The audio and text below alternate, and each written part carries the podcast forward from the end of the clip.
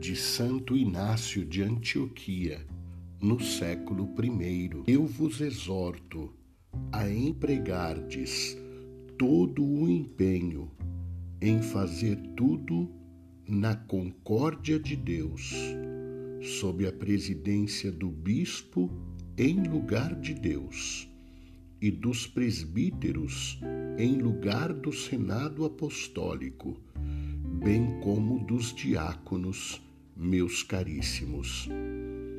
A eles, com efeito, foi confiado o ministério de Jesus Cristo, que antes dos séculos era com o Pai e apareceu no fim dos tempos.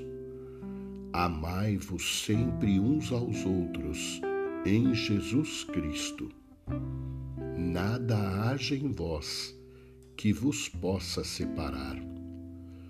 Uni-vos ao bispo e aos que presidem, como uma figura e demonstração da imortalidade.